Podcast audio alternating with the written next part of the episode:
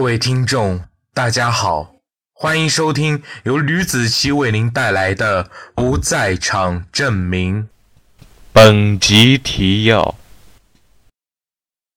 孙旭东刚拿出钥匙，却被身后突然出现的手吓了一跳，转身走进了张广伦的家中。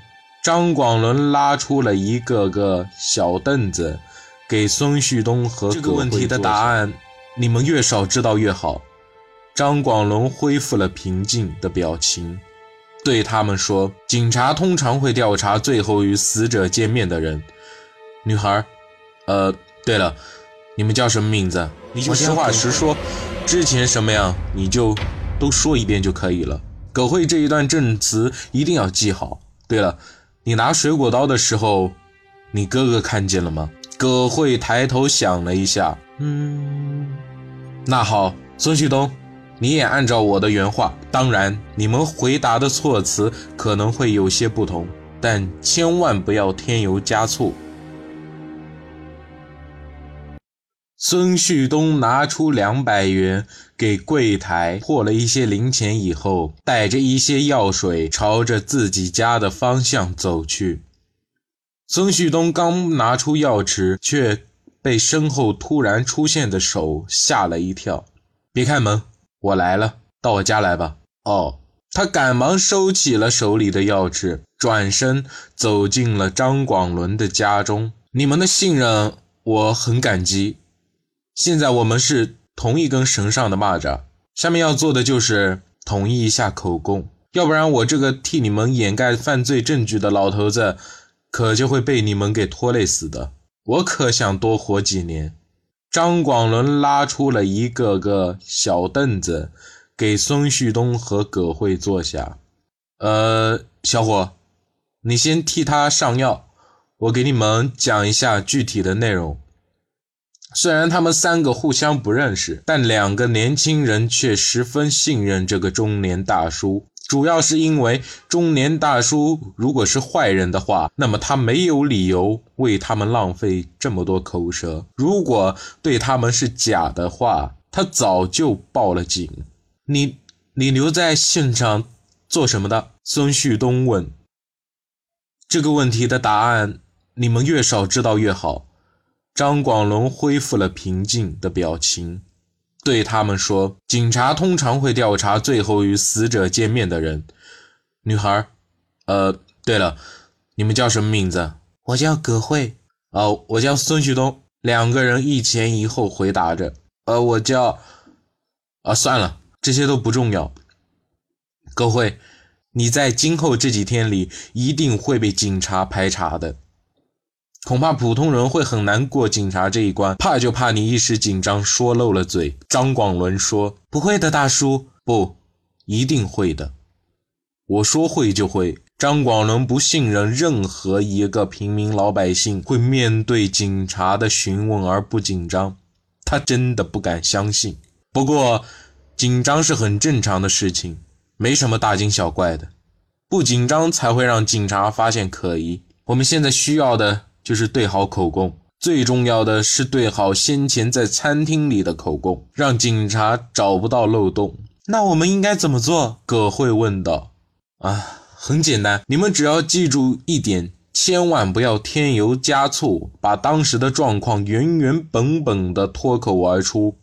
嗯，这样就可以了。张广伦说到这里，看了一下手表，时间不等人，你们听仔细了。两个人大眼瞪着小眼。看着张广伦说口供，九点左右，他来到面馆向你求爱，顺便吃了一碗面。你不从，我从外面走进来，因为我说了一句话而和他争执起来。我没有理他，之后他没有任何情绪的把面吃了，没吃几口就不吃了。之后向你要了一份外卖，他看了眼葛慧，想了一下，又说道。警察很可能会问你，我和他因为什么事而争吵，你就实话实说，之前什么样你就都说一遍就可以了。葛慧这一段证词一定要记好。对了，你拿水果刀的时候，你哥哥看见了吗？葛慧抬头想了一下，嗯，没有。应该没有，他当时在厨房。那好，孙旭东，你也按照我的原话。当然，你们回答的措辞可能会有些不同，但千万不要添油加醋，也不要像背诵一样把整件事给说出来。张广伦特地把“不要”两个字加重了说出来。他看向了孙旭东，呃，你喜欢葛辉吗？你说什么了？之前不是问过了吗？孙旭东的脸顿时红了起来。这个状态很好，你要记住这个状态。警察如果问你为什么要在五分钟之内跟着葛慧，你就要以现在的心态告诉警察，原本怎么想的就怎么告诉警察。张广伦说：“如如如果找不到状态怎么办？”孙旭东说：“如果葛慧。”张广伦想了一下，他趴在孙旭东的耳朵上说：“你就想葛慧不穿衣服的样子就可以了。”张广伦的话突然不着调起来，嬉笑间的气氛立马变得缓和一些。只不过葛慧现在还蒙在鼓里，孙旭东当时脸就被涨红了。知道了，孙旭东小声的应了一声。接下来该怎么说？嗯，应该不能说实话了吧？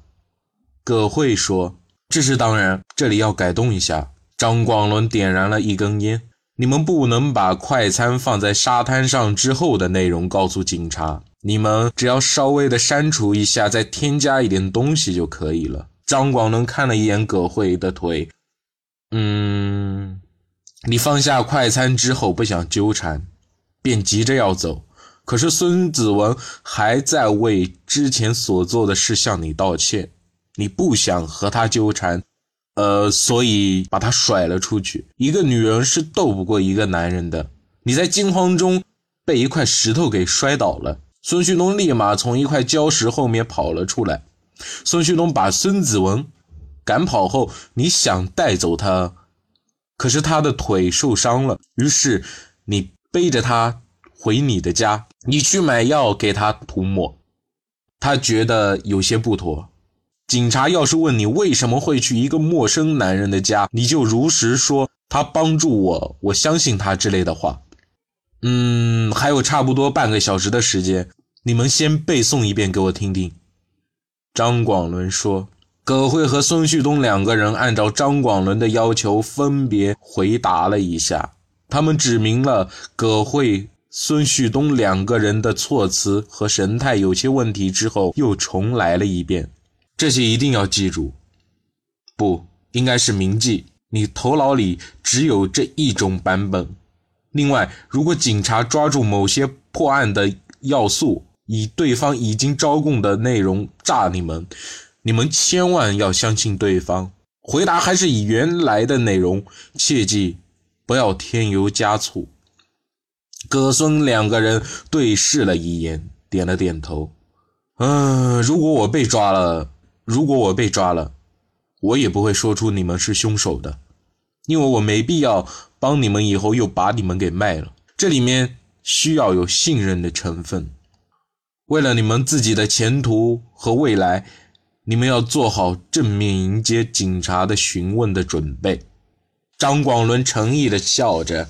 没有谁会比他更了解连氏警察的办案方法，不对，应该是所有中国警察的办案方法。如果你们把所有的口供都说完了，你就会有足够的不在场证明。可，可这真的行吗？孙旭东说：“相信这位大叔的话吧。”对了，你的衣服呢？张广伦看向葛慧身上，此时他正穿着一件白色的长绑衬衫。哦。扔在我家垃圾桶了，不行，把它拿来。一会你送他回去的时候还得穿着。你要继续背着他。张广伦说：“葛慧，你能和我把这些钱都卷起来吗？”张广伦突然从抽屉里拿出了三十多沓的百元大钞，卷这干嘛？葛慧问。这你就不用管了。孙旭东把衣服拿来之后，他去卫生间穿衣服。孙旭东代替葛慧的位置。三分钟后，葛慧也跛着脚从卫生间出来。嗯，你们先走吧，后面的事情都交给我了。葛孙两个人走后，他把剩下的一些钱都卷了起来，每个都用皮筋扎牢了。他看了看时间，差不多了，便穿着外套，带着一大包卷起来的钱出了门。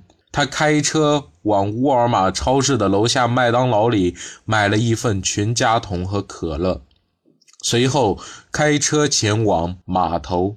站在码头上感受着海风，他看见了近在咫尺的在海一方主题公园。于是他抓起袋子里的钱，跳进了海水里。他为什么这么拼命？就为了这一对男女？哼，也许只有他一个人知道。